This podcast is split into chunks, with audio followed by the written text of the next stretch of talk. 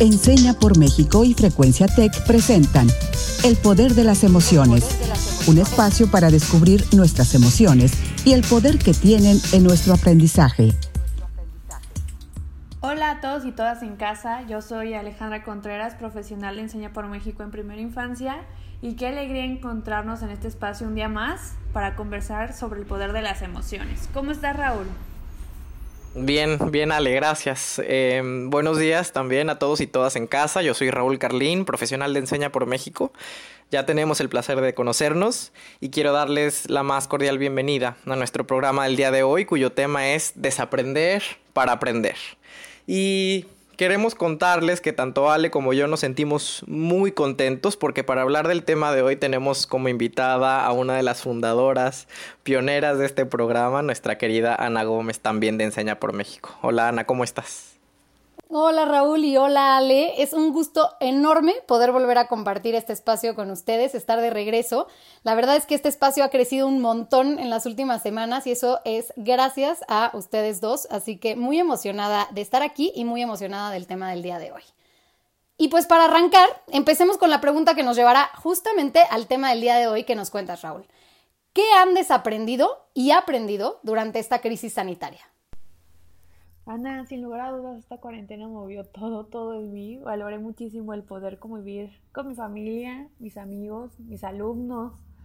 También yo consideraba que la forma correcta de vivir era siempre estar planeando. Que, qué iba a ser el fin de semana, dentro del siguiente mes, o sea, cómo iba a celebrar mi cumpleaños cuando faltaba, no sé, seis meses, un año. Y aprendí que no podemos estar viviendo así porque cualquier cosa puede pasar ahorita fue una pandemia, después puede ser otra cosa, y todos los planes que teníamos se acaban. Creo que aprendí a vivir día a día, se dice fácil, pero a veces es, es bastante complicado.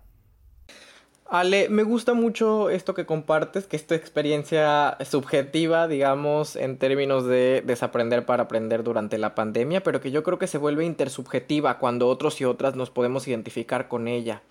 Y también quiero decirte, Ana, que esta pregunta me gusta mucho porque la verdad creo que esta pandemia nos está empujando a desaprender el mundo como, como lo aprendimos. Pienso, por ejemplo, que desde los griegos eh, venimos repitiendo que los seres humanos somos seres sociales. Hay que recordar a Aristóteles y cuando hablaba del sun politikon, ¿no? hablaba del ser humano como un animal político. Y lo político no entendido como algo partidista, sino em, eso, precisamente que los seres humanos somos seres eh, sociales. Político entendido em, como la polis, ese espacio público, ¿no? Y la manera en que hemos atendido y entendido históricamente nuestra sociabilidad creo que transita eminentemente por el contacto de piel. Congregarnos, reunirnos en ese espacio público, en ese espacio físico. Pero creo que ahora estamos aprendiendo nuevas formas de encontrarnos. Y pongo como botón de muestra las charlas de azotea, los programas de radio, como este espacio en el que estamos, las videollamadas vía Zoom, la educación a distancia, los abrazos que ya no nos damos, pero que seguramente nos habremos de volver a dar. Eso por un lado, y por el otro, em, pues me parece que también en el ámbito individual esta pandemia ha entrañado una oportunidad para deconstruirnos, es decir, para desaprender esas ideas fijas que esta nueva realidad nos permite y quizá nos obliga a poner en tela de juicio pero quiero también escuchar cómo lo has vivido tú, Ana.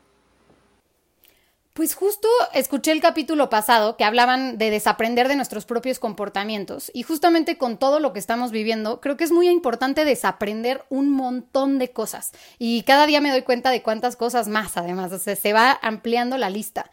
Y es que desde que nacemos empezamos a aprender, es lo natural, absorbemos información, actitudes, comportamientos, incluso ideas.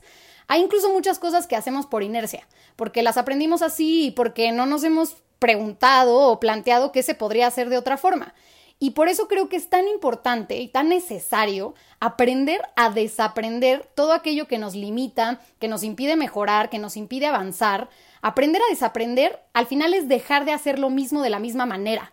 Es decir, encontrar o descubrir que existen otros caminos que permiten llegar al mismo lugar dejando las limitaciones que comúnmente tenemos, tanto nuestra mente como lo, que los otros nos impiden hacer o cambiar, y mm, lo que no hemos experimentado. Entonces, realmente también estar abiertos a este cambio y a esta flexibilidad tanto mental como, como social para desaprender. Y hoy en día esto es más importante que nunca, porque si no somos capaces de desaprender lo aprendido y volver a aprender cosas nuevas, no seremos capaces de desarrollar pues nuevas competencias, nuevas habilidades que van a ser necesarias, ya son necesarias, pero van a ser necesarias para esto que ahora llamamos la nueva normalidad. Y pues este momento llega, eh, las circunstancias que sean, pero nos encontramos en un momento de inflexión y es un momento de balance que en nuestra propia vida tendremos que ver cómo balancearlo y cuestionar ciertos aprendizajes, hábitos, las inercias que llevamos, realmente interiorizarlo. Hemos, incluso lo han platicado en muchos de los capítulos, ¿no? Esta parte de interiorizar, hablar con nosotros mismos, preguntarnos estas cosas y desde ahí saber que no somos una cosa fija, sino que somos seres cambiantes. Estoy completamente de acuerdo, Ana, con eso que, mencionas. La verdad es que me deja pensando muchísimas cosas y, y, retomo este concepto que me gusta mucho de la modificabilidad humana, ¿no? Porque precisamente como dices, no somos seres fijos, Em, consumados, finitos, sino que realmente vamos aprendiendo en el camino. Pero también hay que tener en cuenta que somos un producto esencialmente cultural, que no somos una tabla rasa, que no empezamos a aprender desde cero, sino que realmente ya la cultura posa sobre nuestros hombros muchísimos aprendizajes que en muchas ocasiones hay que poner, insisto, en tela de juicio. Pero también mencionas algo que me llama mucho la atención y, y dices que hay muchas cosas que hacemos por inercia quiero hacer una puntualización sobre esto porque en Enseña por México utilizamos un marco de referencia que precisamente se llama de la inercia a la conciencia. Y para pasar al terreno de la conciencia, precisamente hay que estar abiertos a poner en duda todo eso que creemos, que ya sabemos y que supuestamente es inmutable e inamovible. Hay que pensar fuera de la caja y de eso me he dado cuenta en mi práctica educativa. Por ejemplo, en que he tenido que desaprender quizá mi rol como docente, como lo concebía hasta antes de esta pandemia del nuevo coronavirus y transitar al que he asumido hoy, en el que he tenido que quizá fortalecer ciertas habilidades que antes no me parecían tan necesarias o prioritarias o urgentes. Pienso en habilidades digitales, pero también pienso en muchas habilidades socioemocionales que se pone de manifiesto la necesidad de, de desarrollarlas al día de hoy, como la mentalidad de crecimiento. Creo que eso habla, eh, ya, ya hemos hablado en otras ocasiones sobre esto, pero justamente se aborda hoy de nuevo en términos de que hay que desprendernos de estas ideas fijas, de nuestra mentalidad fija, de las, de las ideas preconcebidas y enlatadas que hay que cuestionar. Y habilidades quizá también como la empatía, la tolerancia y el respeto al otro y la otra. Entonces, em, resuena muchísimo en mi, en mi cabeza todo esto que planteas y pongo esto sobre la mesa también para que Ale lo retome y también nos cuente sobre su experiencia. Ana Raúl, yo desde, desde hace un tiempo conocía la importancia de, de desaprender. Yo estudié psicología, entonces mucho del comportamiento humano se basa en eso, pero creo que ahora que trabajo con niños y niñas he tenido esa oportunidad de ponerlo en práctica, en realidad, o sea, más allá de, de la teoría, porque ellos ven miles de formas de solucionar un problema. Ahorita que mencionabas la cuestión de la apertura, eso es esencial en los niños y nos dan nuevas perspectivas de cómo actuar. A veces yo creo que como adultos nos aferramos muchísimo a nuestros hábitos, a nuestras creencias, a lo que nos funciona, pero encontré esa utilidad de adaptarme a lo que estoy viviendo que es justo lo que, lo que está mencionando Ana, ¿no? Esta, esta nueva normalidad, eh, instaurar este pensamiento de, de niño pequeño, de vamos a experimentar, vamos a ver qué sucede. Yo creo que eso es lo que me ha hecho ahorita sobrevivir esta cuarentena, ¿no? Eh, eso que absorbí de los niños, esa gran capacidad. Y, y también me di cuenta que, que a veces pensamos, porque eso se creía antes en la teoría, que las neuronas solamente se producen cuando nacemos y que ya después no generamos más neuronas. Mucha gente creía eso. Y muchos estudios revelaron que también los adultos generan nuevas neuronas. Entonces esa es la prueba fehaciente de que podemos seguir aprendiendo y que a veces somos nosotros los que nos limitamos esa parte. Entonces, este es como, como un mito que existe acerca del aprendizaje. Y para seguir con esta dinámica, me gustaría pasar a una sección que nos encanta y nos fascina, que es desbloqueando mitos. Desbloqueando mitos.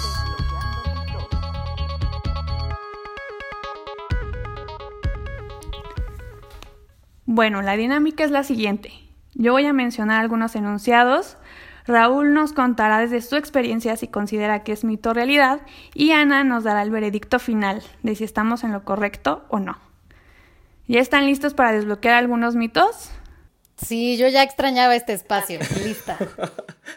Yo, yo estoy más acostumbrado, pero sigo siendo muy curioso por estos mitos, así que vamos a por ellos. Perfecto, primer mito del día de hoy. ¿Solamente los niños pueden desaprender? No, no, no, no, esto es un completo mito. Todos y todas podemos y debemos desaprender si realmente estamos dispuestos a aprender cosas nuevas. Entonces, em, no creo que aquí tenga que ver absolutamente para nada la edad. Esto es un mito. Y así, Raúl, creo que además nadie se escapa de esta. Todas y todos contamos con esta capacidad. Si nos dejamos llevar por nuestras tendencias naturales, va a ser muy fácil disfrazar la resistencia al cambio, porque eso es lo que es natural para nosotros. Obviamente le vamos a tener miedo al cambio, a lo que es diferente, a lo que nos hace cuestionarnos. Y lo importante de esto es saber que todos tenemos tanto la capacidad como la responsabilidad de desaprender. Y como seres culturales que somos, tenemos el exclusivo privilegio de poder pelear contra nuestra propia naturaleza. Si somos racionales y somos seres que podemos cuestionar, tenemos que hacerlo. Y solo a partir de este esfuerzo consciente por volver a poner un signo de pregunta a nuestras certezas, podemos realmente encontrar un camino a desaprender y reaprender un modo distinto de vida. Todos tenemos esta capacidad de reaprender y como les dije, tenemos que utilizarla. Me encantó esa parte, Ana, de, de tomar esa responsabilidad. Creo que es momento de hacer este análisis y, ya, ya está como acabando esta cuarentena un poquito, entonces ver qué es eso que absorbimos para llevarlo allá afuera. Siguiente mito realidad. ¿Podemos desaprender lo que sea sin darnos cuenta? Esta está compleja, pero yo diría que precisamente por eso no tiene una respuesta categórica. Yo creo que es parcialmente un mito y parcialmente una realidad. Creo que es parcialmente una realidad porque hay momentos en la vida, creo yo, que sin darnos cuenta y a partir de ciertos eventos de causa mayor o a los que les conocemos como eventos fortuitos, nos hacen entender y nos hacen, o sea, hace que nos caigan muchos veintes. Y en ese sentido creo que a veces el aprendizaje y el desaprendizaje pasa sin que nos demos cuenta, ¿no? O, sin que nosotros eh, vayamos por él necesariamente. Pero creo que al mismo tiempo es un mito porque mm, también lo relaciono con lo que estaba mencionando anteriormente, con pasar de la inercia a la conciencia. Y, y si definimos a la conciencia como aquel momento en el que cobras conocimiento y reconocimiento, ¿no? De ti mismo, pero también de los aprendizajes sobre el exterior, Em, pues precisamente eh, tendríamos que llegar a la conclusión de que el desaprendizaje y por lo tanto el nuevo aprendizaje no pasa porque sí, ni pasa sin que nos demos cuenta, sino precisamente a través de un proceso cognitivo e incluso metacognitivo muy profundo, ¿no? Para, para conocer cosas nuevas. Entonces, em, por eso digo que es mito y realidad, pero quiero, quiero que Ana me diga qué opina de esto. Así es, Raúl, es confuso porque realmente como dices, va a haber momentos que nos van a poner a prueba, ¿no? Esta misma pandemia pues no la veíamos venir, estos momentos de crisis, el estar encerrados, pero así también lo que pasa en nuestra vida diaria, no siempre podemos controlar lo que nos va a suceder y estas situaciones obviamente nos van a hacer aprender o absorber cosas sin necesariamente darnos cuenta. Pero hasta que no nos demos cuenta y hasta que realmente no hagamos este esfuerzo de, de, tomar en cuenta la información, las preguntas que nos hicimos, realmente no se vuelve un desaprendizaje significativo. El desaprendizaje se vuelve un desaprendizaje en el momento en el que lo volvemos consciente. No podemos pretender que podemos ir por la vida diciendo yo soy una persona que desaprende, que todo lo cuestiona, que todo lo pregunta. No, nos tenemos que preguntar cómo lo estoy haciendo, qué estoy haciendo, qué veo, qué no veo. Y una vez que empecemos a hacer esas preguntas, el desaprender va a ser un esfuerzo consciente que decodifica y desconecta los patrones establecidos, las zonas de confort o de comodidad intelectual, y por eso el desaprender es una práctica que hacemos realmente de forma consciente. Y yo creo que a veces tenemos miedo de estos momentos clave que mencionaba Raúl. Yo los conozco también como momentos cumbre que, que hace un cambio en tu mentalidad pero a veces tenemos tanto miedo a lo desconocido que nos congelamos. Y bien dicen que es mejor malo conocido que bueno por conocer. Entonces, yo creo que esa es parte de este cambio de mentalidad que estamos buscando ahorita. Y me surgió la duda sobre si esta nueva normalidad significa que todo regresa a ser como antes. Es decir, si ya se acabó la pandemia. Es un mito. Bueno, ahí hay quizá una afirmación y una pregunta y creo que ambas son un mito. O sea, no se ha acabado la pandemia, se va a levantar, digamos, la cuarentena, se va a acabar el, confinamiento, pero la, pandemia sigue allí. Es como cuando abres los ojos y te das cuenta que el dinosaurio sigue allí. Y em, con respecto a la afirmación, no, la nueva normalidad no significa que todo regresa a ser como antes, justo significa lo contrario, significa que el mundo jamás va a volver a ser como lo conocimos. Eso no tiene por qué necesariamente deprimirnos o hacernos sentir mal, porque si bien el mundo no va a volver a ser como lo conocimos, creo que también esta es una gran oportunidad, no solo para que sea otra cosa, sino para que el mundo sea lo que queremos que sea. Es decir, tenemos una oportunidad de cambiar todo lo que veníamos haciendo mal en la pasada normalidad y de diseñar una nueva realidad pintada a mano. Entonces, esto es lo que yo opino, por eso creo que es un mito, pero que Ana me desmienta si no. Y no te voy a desmentir, porque no solo la, pandemia continúa desarrollándose, la, la, actual y lo que está sucediendo no solo en nuestro país, sino en todos los demás países, y que somos sujetos a que venga una nueva ola también. Pero no solo esta pandemia, sino que también estamos sujetos a que estas situaciones vuelvan a suceder. Y nosotros, como sujetos que tenemos la posibilidad de cambiar esto, podemos resolver esto mejor la siguiente vez, podemos prepararnos de forma mejor y la única forma en la que vamos a prepararnos de una forma mejor va a ser si desaprendemos muchas cosas y aprendemos otras de estos desaprendizajes. Como ahorita están viendo en las noticias, pues se siguen, sigue habiendo contagios y se ha generado un semáforo de actividades que es importante seguir el día de hoy, pero también en el futuro. Si estamos en rojo, hay que quedarnos en casa. Si nuestro estado está en amarillo, el uso de cubrebocas y la distancia, el distanciamiento social sigue siendo necesario. Si están en verde, se regresará a las actividades, empezando, por ejemplo, con las escuelas, el trabajo, pero las medidas seguirán. Incluso veamos la referencia de países eh, asiáticos, por ejemplo, que habían ya vivido pandemias similares. Hoy su normalidad desde hace muchos años es distinta. La forma en la que se, se cuidan cuando se enferman, la forma en la que toman el transporte público, la forma en la que salen a las calles cambió. Y eso es lo que tenemos que también interiorizar, no porque ellos lo hicieron, lo tenemos que hacer nosotros, pero es nuestra responsabilidad tomar las cosas y cambiarlas, ¿no? La Organización Mundial de la Salud nos dice que todo el mundo tiene un papel importante a la hora de detener la COVID-19. Las personas deben de protegerse a sí mismas y a los demás y adoptar conductas como lavarse las manos, evitar tocarse la cara, practicar la buena higiene. Esto lo hemos platicado en muchos episodios. Identificarse como contacto en caso de que, de que estés confirmado y qué procede, informarnos, saber cuáles son las restricciones y realmente adoptarlas. No se trata nada más de estar informados, sino realmente accionar en esa responsabilidad.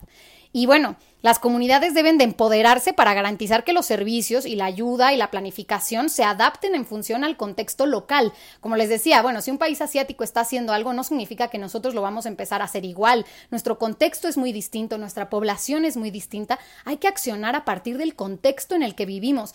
Tenemos que ser sujetos que tomen esa responsabilidad como individuos, pero también que el sistema tome esa responsabilidad y no solo el sistema público, también el privado.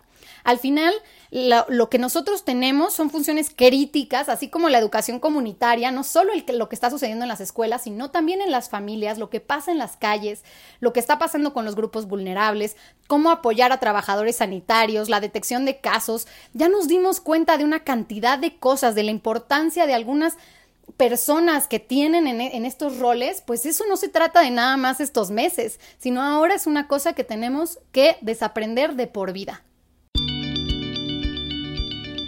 ¿Y tú qué desbloqueaste hoy?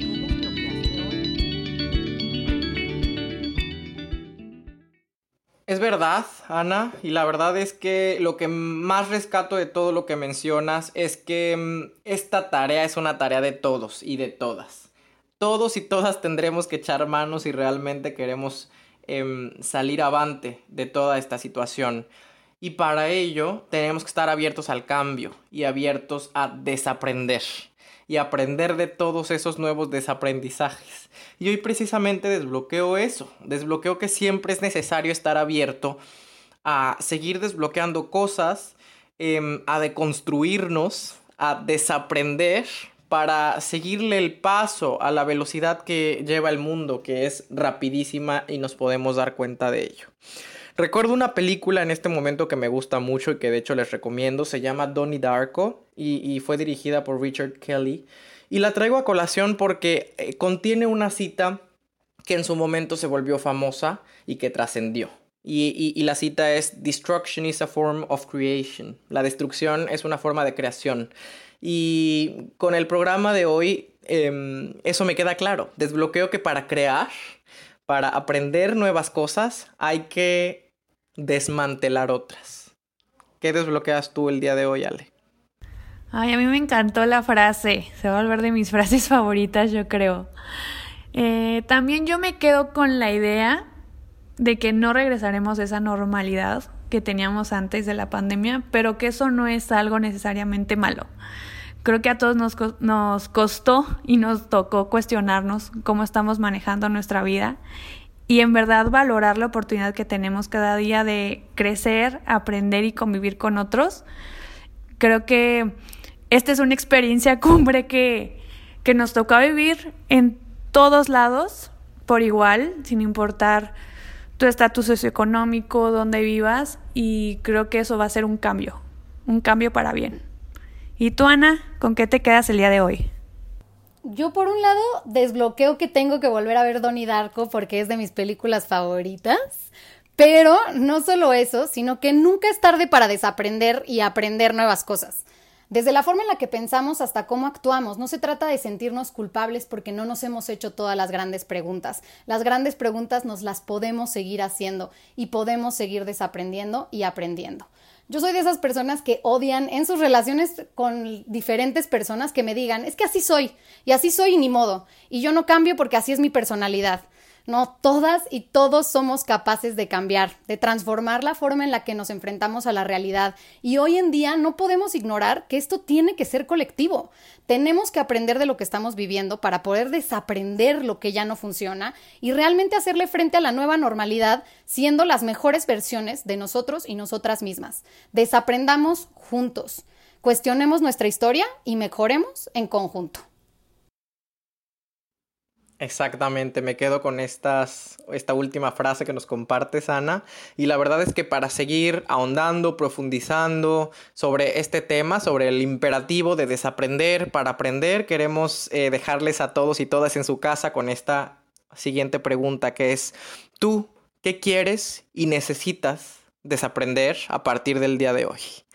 Y junto con esa pregunta también les dejamos la frase del día de hoy, que es del cineasta chileno Alejandro Jodorowsky. Y él dijo que si quieres saber todo lo que ignoras, despréndete de todo lo que sabes.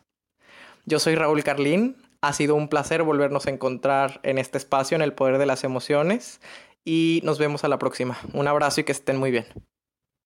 Yo soy Alejandra Contreras. Gracias Raúl, Ana, por otro programa. La verdad, Ana, ya te extrañábamos muchísimo. Y gracias a ustedes por escucharnos y nos vemos la próxima. Gracias Raúl y gracias Ale por darme otra vez la oportunidad de estar aquí con ustedes. Yo soy Ana Gómez y estoy muy feliz de haber compartido otra vez con ustedes este gran tema. Hasta luego. Esto fue El Poder de las Emociones, un espacio para descubrir nuestras emociones y el poder que tienen en nuestro aprendizaje. Un programa producido por Enseña por México y Frecuencia Tech.